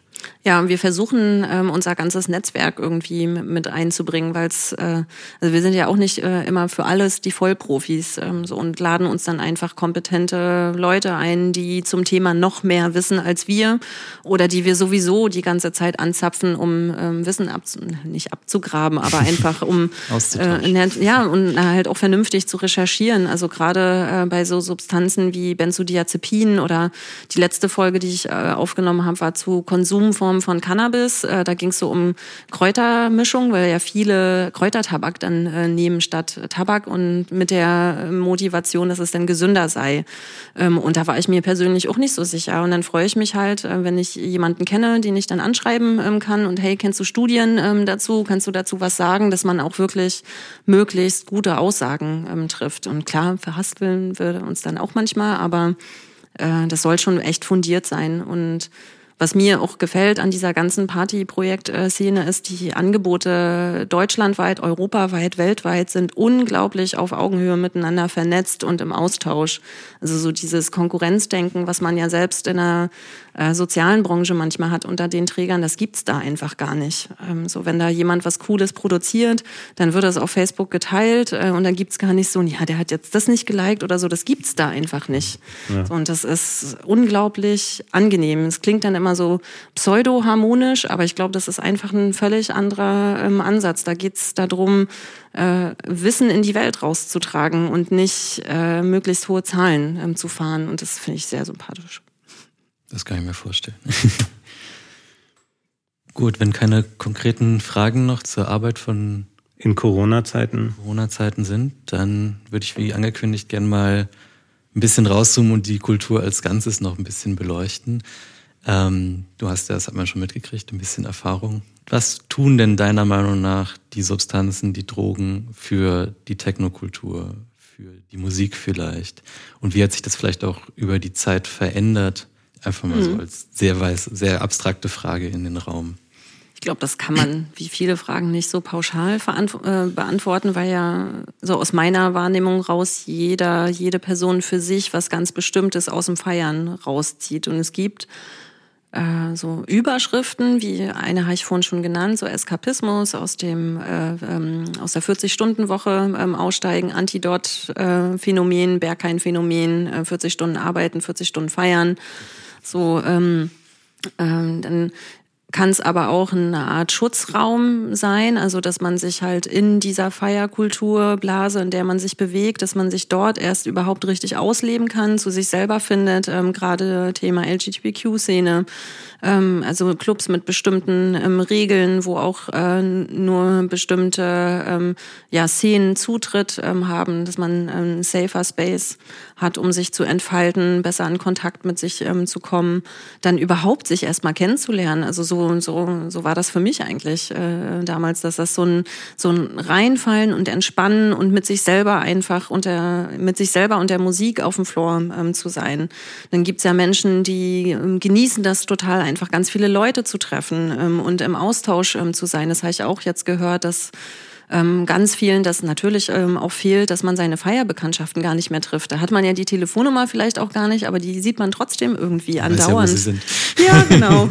So und äh, dass das halt auch fehlt äh, beispielsweise jetzt und ähm, einige das auch echt genießen und dann auch so diese einfach die Diversität an äh, Menschen, denen man dort begegnet und dass es ein etwas angstfreierer Raum ist, weil alle sind ja dort, äh, um das Gleiche zu tun, eine schöne Zeit äh, miteinander ähm, zu haben. Und wie sich das verändert hat so über die Jahre, ich würde einfach sagen, dass sich das immer mehr ausdifferenziert hat. Ähm, so, also ähm, Techno kam über die Welt, äh, so das war vorher ähm, gab es ja so einzelne Strömungen, die sehr dominant waren und dann hat sich das ja über die Jahre einfach immer mehr ausdifferenziert und ich glaube, jede Szene ähm, oder jede Festivalkultur ähm, hat dann ähm, so ihre ähm, Pull-Faktoren, würde ich es mal nennen. Also Menschen, die sich äh, das möchte ich jetzt nicht pauschalisieren, aber auf mich wirkt es so. Menschen, die sich äh, viel gerne äh, fallen lassen, sehr kreativ sind, viel Liebe zum Detail. So erlebe ich Goa-Festivals beispielsweise. Ich kenne keine anderen Partys, die so schön bis ins kleinste Detail ausgerichtet sind, wo du dann wirklich über so ein kleines Bächlein noch ein Brückchen hast mit, äh, mit so kleinen Figuren, die drauf sitzen. Also wo, das finde ich unglaublich. Und auch wenn es jetzt vielleicht musikmäßig nicht mein Ding ist, also über so ein Gelände zu laufen, finde ich unglaublich unglaublich schön. Es ist wie so eine Reise in eine völlig andere ähm, Welt und so, also wahnsinnig kreativ. Ähm, Und äh, ja, das ist auf anderen Festivals natürlich auch genauso, aber da finde ich, fällt es einfach total auf. Und das kann man auf viele äh, ähm, Techno-Szenen übertragen. Also es gibt, natürlich gibt es immer einen Style, es sind halt alles Subkulturen. Es gibt eine bestimmte Richtung, es gibt einen bestimmten Kleidungsstyle, es gibt eine bestimmte Art zu tanzen, eine bestimmte Art zu feiern. Äh, und natürlich gibt es dann auch die, nein, nicht die passenden Drogen, ähm, aber äh, viele Szenen oder Subkulturen haben ja dann eben auch so ihre Substanzen. Äh, so Goa-Szene eher Psy, ähm, weiß ich hier, ähm, Deep House House, äh, eher Ecstasy, so pauschal jetzt mal. So. Ich glaube, da können sie eigentlich, jeder findet sich ja dann irgendwie wieder und ertappt sich dabei, ja, ja, so mache ich das. So. so. Ja, das beschreibt das Spektrum ganz schön, irgendwie vom äh, kahlen Betonbunker mit sehr harter Musik bis hin zu den verschnörkelten Goa-Festivals, die wirklich die schönsten Dekorationen und Bühnenkonstruktionen ja. haben, die ich auch so gesehen habe. Und ähm, ganz kurz noch ja. eine Ergänzung. Äh, Substanzen sind ja nicht äh, ähm, omnipotent. Das finde ich, ähm, also die sind nicht überall da. Und das finde find ich auch nochmal wichtig ähm, zu sagen. Also nicht jeder äh, geht ja auf Techno-Partys, äh, weil er Drogen nehmen will, äh, er oder sie. Gibt es ja auch einen sehr, sehr hohen Anteil an Menschen, die einfach eine ähm, Liebe zu der Community und zu Musik haben oder einfach nur die Liebe zu Community oder nur zu Musik. Das äh, gibt's ja alles. Ähm, und dass das geht, das finde ich halt auch unglaublich schön und ähm, attraktiv zum Ausgehen. Ähm, klar gibt's manchmal so einen Druck, weil ja doch schon relativ viele konsumieren. Ähm, und es ist ähnlich wie beim Alkohol, dass man dann äh, darauf angesprochen wird, hey, äh, weiß ich hier, äh, äh, bist du schwanger, machst du MPU, äh, so eine Sachen kommen ja dann. Äh, so, das, äh, äh, das ist da nicht anders als äh, in der normalen äh, Disco oder Kneipenszene, sag ich mal. Fußballspiel. Fußballspiel, ja weit. Ne, nur dass halt nicht Alkohol ähm, ist, wonach dann gefragt wird. Das gibt's da auch so, aber finde ich noch okay. Du hast es eben schon erwähnt, die äh, Safer Spaces, die, wie sich ja auch Clubs gerne selbst verstehen, dass sie ein Stück weit ein Freiraum sind und dadurch vielleicht auch ein Experimentierfeld für Gruppen, die halt sonst nicht so unter sich sind oder die marginalisiert sind. Wie siehst du da die Rolle der Substanzen dazu? Wie interagiert die mit diesem Selbstverständnis? Ist das auch ein, eine Art von Zwang ablegen? Also hier gelten andere Regeln, hier kann man sich auch in, auf dem Feld ausprobieren? Ich glaube, dass es als Besucher oder Besucherin ist es, äh, kommt es darauf an, was man selbst draus macht. Ähm, so, das kann ein safer Space für einen selber sein, wenn man auch die anderen mit einbezieht und es toleriert, äh, ähm, dass sich jeder hier äh, austoben kann. Wenn ich das aber jetzt nur egozentriert mache, für mich selber, ich möchte mich dort frei entfalten und den äh, Schutzraum, der mir da geboten wird, nutzen und baller mich dann zu, weil ich weiß, da sind Leute, die äh, äh, mich solidarisch auffangen und für mich dann da sind. Äh, das ist nicht das, äh, was, also so sollte es nicht laufen. So, das sollte schon äh, so ein Hand in Hand sein und man sollte sich auch immer darüber äh, im Klaren sein, das ist eine Struktur, die angeboten wird. Und natürlich werden die ähm, Leute ähm, durch eine gute Tür, ähm, na, nicht ausgesiebt, aber sensibilisiert. Darum geht's ja eher. Also es wird ja selten weggeschickt, ähm, sondern eher darüber aufgeklärt, was an dem heutigen Abend äh, ähm, für Regeln ähm, gelten ähm, oder ähm, äh, ja, Do's and Don'ts beispielsweise. Ähm, aber das äh, ist ja keine Garantie ähm, dafür, dass dann alles äh, total reibungslos läuft. Ähm, und es steht und fällt letztlich äh, ähm, mit den ja, mit den Menschen, die sozial miteinander dann interagieren. Das sind ja nicht nur die Gäste. Da gehört ja auch, äh, ähm, gehören ja auch DJs, DJs ähm, dazu, da gehört Barpersonal dazu, ähm, da gehört äh, ähm, das Awareness-Team dazu und auch äh, die Tür. Wenn die Tür schon äh, schissig ist und ein vollpumpt, äh, dann äh, geht man ja mit einem anderen Gefühl ein, als wenn es ist so, hey, heute ist die und die Party, das, ist, das und das ist wichtig, du findest das, das und das dort und dort. Wenn du was brauchst, gehst du dahin. Äh, das ist was völlig anderes als äh, ja, hier kannst du auch mal lachen ähm, und kleb dein Handy zu und viel Spaß. so, damit geht's halt los. So. so eine Tür wünscht man sich. ja, ich weiß auch nicht, ob ich unterschreiben würde, dass ja sehr selten weggeschickt wird. Das hängt wahrscheinlich vom Laden ab, in dem man rein will.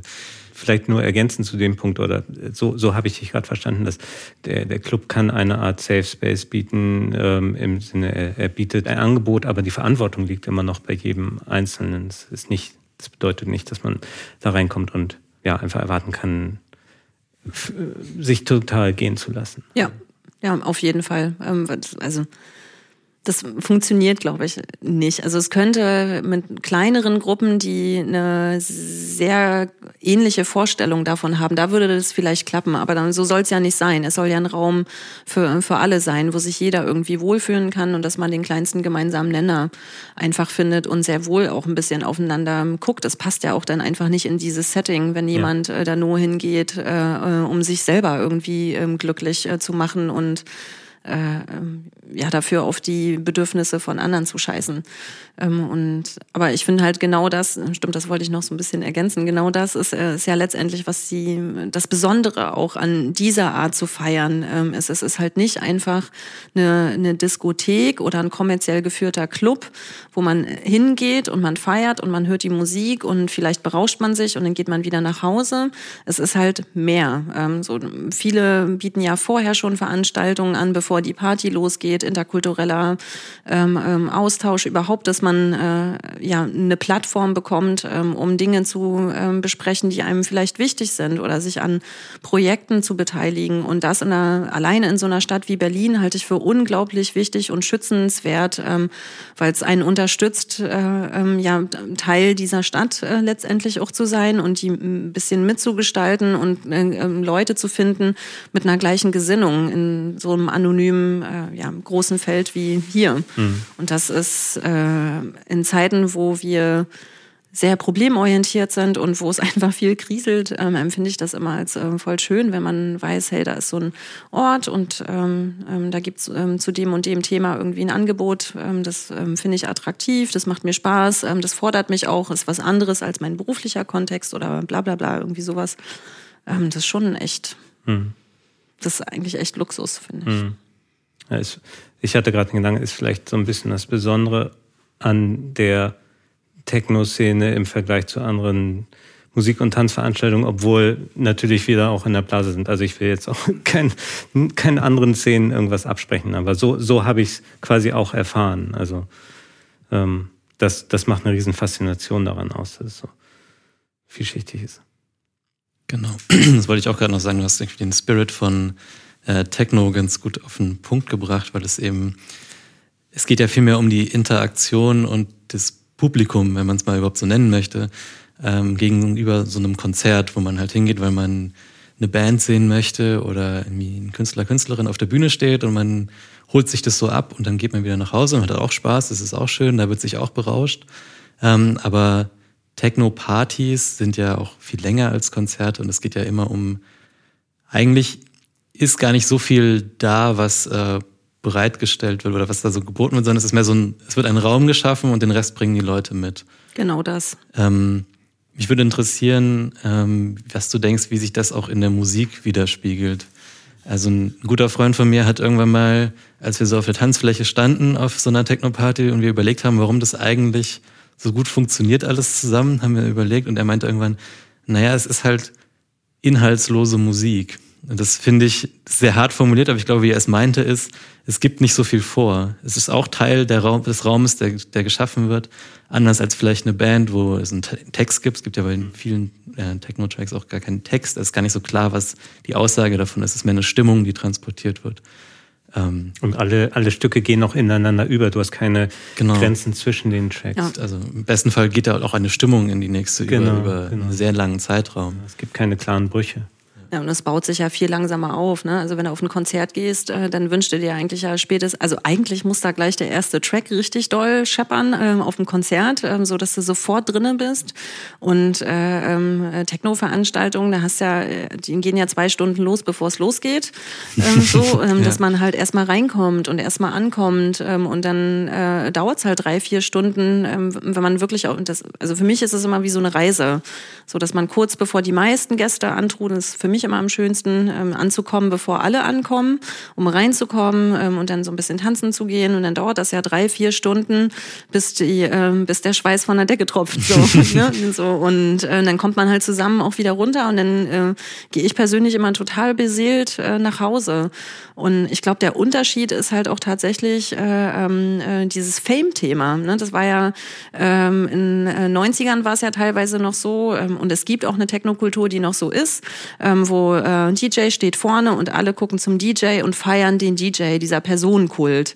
Ähm, und das hat sich aber ja relativ zügig eine Subkulturszene abgespalten, die das eben nicht mehr tut. Ähm, und wenn wir jetzt genau hingucken, klar drehen sich noch viele nach vorne, dort wo, aufgelegt wird, aber es ist nicht das Zentrum und es ist auch nicht so gedacht. Ähm, die Anlagen sind auch so ausgerichtet äh, in den meisten Clubs, dass das äh, einfach so nicht, äh, das ist gar nicht so gewollt. Und das, das finde ich tatsächlich auch extrem charmant, weil dadurch der Blick zurück ins Publikum ähm, ja tatsächlich geht und dass man sich selbst im Publikum besser, ähm, also viel mehr genießen kann, sich viel mehr fallen lassen kann, weil ich, also mir ist das, mir ist das völlig egal, wie die Person da vorne aussieht.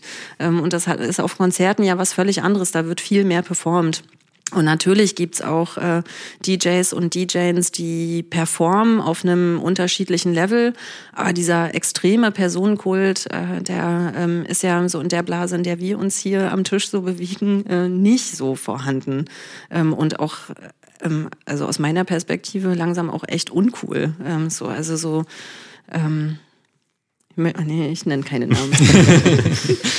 keine Feuershow. Ja. ja. Das stimmt. Es ist ja oft schon auch dadurch gegeben, dass die DJs, die Janes, weiß nicht, wie man das so sagt, ähm, gar nicht auf einer Bühne stehen, sondern also wenn du nicht direkt davor stehst, siehst du die Person eh nicht unbedingt, die da gerade ja. die Musik auflegt, sondern dann bleiben die eigentlich nur die Leute, die um dich rum sind. Du wirst ähm. vom Strobo geblendet. Ja, ja. Nebel.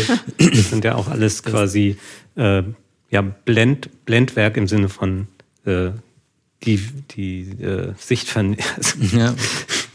Ja, aber es unterstützt ja auch die, die Stimmung, auf so einer, wenn genau. du dich nicht mehr auf die Sinnesorgane so verlassen kannst. Ist ja irgendwo auch eine totale Überforderung auf allen Ebenen. Es ist laut, es ist irgendwie eng, es ist stickig und äh, sehen tust du im Zweifel auch nicht viel, es flackert sehr viel und du hast oft gar nicht so ein Gefühl, in welchem Raum du da bist. Ich würde jetzt nochmal kurz vielleicht den Bogen zurück zu den Substanzen schlagen wollen. Du meinst, ähm, ja, es man kommt zwei Stunden bevor es losgeht und nach vier Stunden ist die Party dann auf dem Punkt und dann klingt sie wahrscheinlich so zehn bis 18 Stunden aus. Ähm, Wäre das alles so auch denkbar, wenn es die, die entsprechenden Dopingpräparate nicht gäbe? Ja, auf jeden Fall. Auf jeden, also da, ich, das ist völlig unproblematisch, das muss man üben. Ähm, und ähm, wenn man, äh, wir werden ja in einer Gesellschaft groß, die uns das nicht üben lässt, ähm, weil wir echt früh äh, Kaffee, Tee, ähm, Bier, Nikotin. Also wir werden sehr früh an ähm, Psycho, also psychoaktiv wirkende Substanzen rangeführt. Ähm, und ähm, dadurch haben die meisten Menschen ja gar nicht so das Selbstverständnis, hey, feiern äh, ohne Substanz wäre genauso möglich. Und die meisten entscheiden sich ganz bewusst dafür und äh, üben das dann, aber in den seltensten Fällen äh, passiert das halt einfach so. Äh, und äh, da haben wir auch eine Podcast-Folge zu. äh, mit Rob, äh, Rob Bennett, äh, der ähm, äh, ähm, äh, Rausch und Tanz ohne ähm, Substanzen. Ähm, und man kann das trainieren und sich darauf einlassen. Und ich kann aus eigener Erfahrung sagen, Festivals und Feiern gehen ohne äh, Vollrausch und ohne, ja, mit möglichst wenig Alkohol und am besten, ja, nein, nicht am besten, sondern äh, keine Substanzen. Man hält länger durch, man ist äh, man, man ist letztendlich vitaler, weil äh, Substanzen suggerieren uns ja, gerade Amphetamine, äh, die suggerieren uns ja so ein bisschen, dass wir dadurch mehr Energie haben. Das stimmt ja aber nicht. Da wird ja einfach nur das Repertoire, was wir haben im Körper, wird ausgeschüttet und danach ist der Tank leer, wie beim Auto. Und dann brauchen wir einfach irgendwie dann ein bisschen Zeit, um uns aufzuladen. Und wenn man das äh, trainiert äh, oder übt ähm, und sich selber äh, stimmungsmäßig ähm, ähm, dann genauso gut reinfallen lassen kann, äh, dann äh, muss der Körper beziehungsweise sich das Gehirn halt äh, nicht so doll erholen, weil auch nichts verstoffwechselt werden muss, es muss nichts abgebaut äh, werden.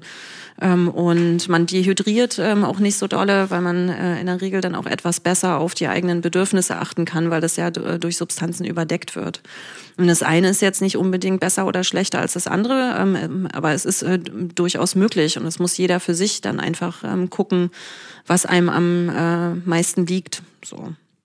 Ja, ich glaube, das ist auch sogar eine der größeren, also finde ich eine ziemliche Qualität von ähm, elektronischer Musik, dass du halt dieses, du hast halt diesen ununterbrochenen Beat, der sich sozusagen durch den ganzen Abend, durch die Nacht und in den Morgen reinträgt und hast nicht dieses, ähm, wie halt auf Konzerten oder meine Rockfestivals oder weiß ich wo, wo du halt permanent ja Brüche hast. Ne? Du hast ein, jeder Song hat einen Höhepunkt, hat einen Anfang, hat ein Ende. Und dieses, dieser trance-ähnliche Zustand funktioniert für mich genau dadurch, sogar auch ohne Substanzen, einfach weil man man kommt halt rein, man muss sich nur darauf einlassen und tanzt mit und die eigen, eigene körperliche Erschöpfung führt ja. ja. sogar genau, befeuert ja das sogar noch, ne? Also dass man sozusagen langsam ein bisschen ermattet ist und so, aber trotzdem treibt dann der Beat weiter durch den Abend. Das finde ich eigentlich ganz, ganz interessant. Ein Unterschied zumindest so zu, ähm, ja, zu, weiß ich, zu, zu Rockfestivals oder weiß ich, wo man halt auch ein krasses Angebot, also über einen langen Zeitraum an Musik halt hat, wo es am ehesten vergleichbar ist, glaube ich, mit einer Clubnacht von der Musik. Aber da habe ich noch, habe ich noch eine Frage, die so in die in eine Richtung, ähm, also auch so unterschiedliche Szenen geht. Also Rockszene, vielleicht, also äh, Techno-Szenen, wo ja schon unterschiedliche Substanzen konsumiert werden. Also in der Rockszene irgendwie, also aus eigener Erfahrung habe ich das Gefühl, da kacken mehr Leute ab als auf einem auf einem auf einem Rave. Ja, irgendwie, Alkohol. Weil sie genau, weil sie sich, weil sie halt hart Alkohol überkonsumieren. Ähm, während das, wenn ich den Eindruck habe, äh, dass das auf Elektroveranstaltungen deutlich weniger ist, was aber komplett konträr geht zu einer Medienwahrnehmung. Ja. Also in den Medien ist es halt so, also ich bin halt, komme halt aus so eher so einem Rock-Kontext und bin erst später dann zu dieser äh, Techno-Szene gekommen und habe halt aber trotzdem in den 90ern, wo ich noch nicht hier in Berlin gewohnt habe, halt so mitbekommen, wie sich ähm, äh, wie so diese Techno-Szene über die Medien, über, also überall halt auch präsent ist. Und das, was am präsentesten war, war tatsächlich immer Drogen. Also es war immer, ja. es war immer Ecstasy eigentlich. Das ist so das Ding gewesen. War immer Ecstasy, was im Vordergrund stand. Und dass Leute halt in der Notaufnahme gelandet sind, weil der Kreislauf halt komplett abgeschmiert ist. Ob das nun eine Person an einem Abend war oder ob das drei waren, ist dann eigentlich auch völlig egal im Vergleich zu einem zu einem, äh, ja, zu einem irgendeinem, zu einem Rockclub gibt's ja auch. Also man kann ja auch in einen Rockclub gehen. Ja, stimmt, absolut. Liegt, also liegt tatsächlich nicht an der Techno-Szene, es liegt an den äh, Drogen an sich. Ähm, also es hast ja generell in der Berichterstattung über illegalisierte Substanzen. Wenn da irgendwo mal was passiert, dann wird berichtet. Äh, bestes Beispiel ist äh, ähm, die verstorbene junge Frau aus dem Berghain. Äh, weiß ich, wenn sich jemand auf der Straße mit Heroin überdosiert ähm, ähm, oder irgendwo eine Spritze rumliegt, äh, liest es dann halt auch gleich. Ähm, so, es ist immer negativ ähm, konnotiert ähm, und wird nie ins Verhältnis ähm, gesetzt mit, na, nee, nie stimmt nicht. Also es wird sehr selten in, ins Verhältnis gesetzt zur, ähm, zur Realität, ne? dass man dann zum Beispiel mal auf, äh, aufzählt, wie viele Rettungswageneinsätze hat es dann äh, beispielsweise auf Fusion gegeben und wie viele bei Rock am Ring. Ja. Und so und es ist äh, ja, ähm, oder äh, ja Oktoberfest ja. und es sind, äh, das ist ja nicht nur das, das sind ja nicht nur Rettungswageneinsätze, Übergriffe, ähm, äh, weiß ich hier, äh, ähm, äh, Belästigung, sexueller Missbrauch bis hin zu Gewalt, äh, Vergewaltigung haben wir. Es ist Alkohol wieder ganz ganz vorne dabei. Gibt es eine Studie zu 2019, Global Drug Survey. Ähm, da wurden Opfer von äh, sexueller Gewalt äh, ähm, ähm, ja, untersucht und geguckt, wie bei wie vielen ähm, äh, Substanzen ähm, mit im Spiel sind. Äh, und bei weit über 80 Prozent ähm, hatten die Opfer zum Beispiel Alkohol ähm, im Blut. Ähm, so, und das sind dann nicht die K.O.-Tropfen. So, und bei äh, den äh, TäterInnen ist es fast genauso. Ähm, da ist Alkohol äh, mit ähm, ja, Enthemmer. Und das sehen wir halt tatsächlich auch ähm, beim Thema Oktoberfest. Die Anzeigelatte auf so eine Veranstaltung, Veranstaltung ist unendlich lang. Auch Diebstahl und sowas, Schlägereien. So, und das haben wir äh, in einer ähm, Festivalwelt, also wirklich in dieser echten, unkommerziellen ähm, Blase, wo auch wenig mit Sponsoren gearbeitet äh, wird. Äh, also das sind absolute Ausnahmefälle. So, das ähm, finde ich schon sehr erwähnenswert, weil es ein anderer Stil ist, äh, miteinander zu sein. So. Ist das nicht ein bisschen ernüchternd, wenn man das Gefühl hat, man bewegt sich in einer, äh, in einer Welt, ähm, also jetzt konkret mit eurer Arbeit, wo eigentlich, ähm, also dass es andere Baustellen gibt, die, die noch viel mehr äh, diese Arbeit gebrauchen könnten und die vielleicht gar nicht so offen sind? Oder weiß nicht, ob es an der Offenheit liegt, aber. Na, das würde, ja, ich würde das, glaube ich, gar nicht so, äh, so pauschal, pauschal sagen. Also, wenn wir beim Thema Alkohol kurz bleiben, liegt es einfach daran, wie wir selber mit Alkohol groß werden. Also wie wird uns das dann beigebracht? Also der erste Vollrausch, äh, äh, ähm, so in meinen Generationen war, das ist glaube ich immer noch so, ist halt hier so jugendfreie Konfirmation mit 14 das erste Mal voll. Äh, so und äh, wie kriegt man es dann beigebracht, ne? dass es halt wirklich Genuss ist. Also es gibt zu wenig positive Beispiele. Ähm, selbst in der Werbung wird uns noch suggeriert äh, und ein Glas Chantre. Wenn du dich äh, entspannen möchtest, äh, trinkst ein Glas Cognac. Was denn das? Ja. So, das ist halt einfach falsch. Funktionalisierter Substanzgebrauch, äh, äh, ähm, wenn man das äh, immer häufiger so macht, äh, dann funktioniert es einfach nicht so gut und ist auch tatsächlich, äh, ja, damit schaden wir uns einfach und bei diesen Rockfestivals sieht man das ja. Ne? Du hast ein Konzert, ähm, da möchtest du unbedingt hin, da möchtest du unbedingt steil gehen, da möchtest du alles rausholen. Ähm, und was machen viele? Weil wir genau so groß geworden sind, wir schütten uns ein rein. So, und dann, äh, ähm, wenn man sich selber nicht gut kennt und nicht, äh, nicht gut im Kontakt mit sich äh, ist, ich weiß, das hört sich immer so wischiwaschi an, aber das ist total wichtig, weil Substanzen kitzeln halt äh, ähm, manchmal halt auch unsere Dämonen raus. Ähm, und wir kennen alle Leute, die unter Alkohol aggressiv werden beispielsweise. Und das kann ein Indiz dafür sein, dass man da ähm, Sachen für sich einfach nicht geklärt ähm, hat und nicht ganz bei sich ist. Und das ist, jeder hat sowas. Und ähm, das macht gerade Alkoholkonsum, weil er so gut verfügbar ist, ähm, manchmal dann auch gesellschaftlich unverträglich, ähm, weil Selbstreflexion ja ähm, nicht zu den Kernkompetenzen unserer Gesellschaft gehört. das ist ja, ja halt einfach so. so. Ja, naja, und die Substanzen, die in der Techno-Szene verbreitet sind, so um das äh, zum Ende zu bringen, die sind äh, in der Regel nicht äh, äh aggressionsfördernd, außer jetzt Kokain.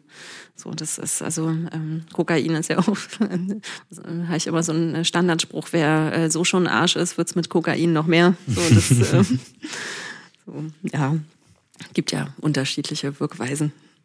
Ja, wo wir gerade bei Wirkweisen sind, vielleicht auch so abschließend. Wie würdest du denn äh, sehen, oder wie was würdest du sagen, ist die Strahlkraft von jetzt nicht unbedingt den Substanzen, weil die sind ja nur die, die Werkzeuge dafür, aber von dem Rauscherlebnis auf so einer Techno-Party. Welche Subkultur jetzt äh, kannst du dir aussuchen, aber die, die Strahlkraft darüber hinaus. Also was ist, es gibt vielleicht einen größeren Verdienst dieser Veranstaltung im Umgang miteinander oder kann auch was sein, was du persönlich daraus mitgenommen hast, ähm, um mal von dem Moment wegzukommen, sondern eben auch zu gucken, ob es vielleicht weiterträgt als nur das Wochenende oder der Abend. Also wenn wir zum Beispiel psychedelische Substanzen nehmen, ähm, dann geht's ja, also für den persönlichen Benefit geht's ja dann nicht um den expliziten Rausch, der kann auch schön sein. Ähm, aber das, wovon viele dann berichten, dass sie davon profitiert haben, das passiert ja erst danach. Also dass du dein äh, Trip-Erlebnis oder das, was du ähm, dann gesehen, gefühlt, äh, was auch immer hast, ähm, dass du das danach verarbeitest und in deinen Alltag integrierst, weil du lernst ja in dem Moment was über dich selbst. Die, der, äh, der Trip kommt ja aus dir selber heraus. Dir wird ja kein fremder Gedanke im Gehirn implementiert. Das ist ja vorher schon alles da. Ähm, und ähm, wer das beispielsweise gut für sich nutzen kann. Und das merkt man, finde ich, auch auf äh, ähm, eher Festivals. Ähm, da sind ja Psychedelics dann eher vertreten. Das merkt man, finde ich, ähm, auch richtig, ob das eine Person ist, ähm, die das ganz bewusst für sich macht ähm, und äh, den, äh, den Afterglow dann halt für sich noch mitnimmt, also dieses Nachhallen. Ähm, oder ob das äh, eine Person ist, die das jetzt einfach äh, mal ausprobieren äh, möchte, was auch total okay ist. Und ich finde den Unterschied, den merkt man schon. Und ich persönlich und wahrscheinlich viele andere auch, ich, ich nehme einfach jedes Mal was mit. Also, und sei es halt eine coole Begegnung ähm, oder wirklich das, was wir vorhin besprochen haben, dieses einfach mal weg sein. Zwei Stunden äh, nonstop ähm, bei wem auch immer auf dem Floor zu stehen und einfach nur mit sich und der Musik zu sein. Das ist für mich ein Unterschied, wenn ich das zu Hause mache. Ähm, so, ja. das ist was ganz anderes. Es ist halt auch die Lautstärke, es ist auch die Resonanz, die durch deinen Körper ähm, geht, durch das Bassempfinden beispielsweise. Ähm, so, damit meine ich nicht vor der Box zu stehen, sondern wenn man mal ganz genau reinspürt, tut sich ja irgendwie was im, im Körper und der Brustkorb ähm, vibriert auch leicht. Das ist, das finde ich irre einfach. Und dieser, das ganze Setting um einen herum triggert ja auch schon an. Wenn man öfter feiern gegangen ist, dann äh, hat man ja wie so eine Art Erwartung, was ausgeschüttet wird. Und das alleine, also mit ausgeschüttet meine ich jetzt, äh, äh, weiß ich hier so, Adrenalin, Adrenalin, die ganzen schönen äh, ähm, Glücksgeschichten. Ähm, und das macht das Hirn ja schon vorher, wenn ich dran denke. Also jetzt in diesem Moment schütte ich auf jeden Fall aus. äh, so. Und das finde ich halt auch schön, dass man das für sich trainieren kann. Ich weiß nicht, ob das deine Frage beantwortet. Die war sehr weit gefächert. Ja, nee, das war bewusst so gemacht. ja. Ich glaube, oder so hatte ich es verstanden. Ähm, was ich interessant fände, wäre noch, also was, was nimmt man dann vielleicht mit in die Woche dann, wenn man dann ja. wieder. Ich glaube, das merkt man jetzt auch gerade in dieser Zeit total, was der Sinn von vielleicht auch einem gezielt gesetzten Exzess auch sein kann, finde ich.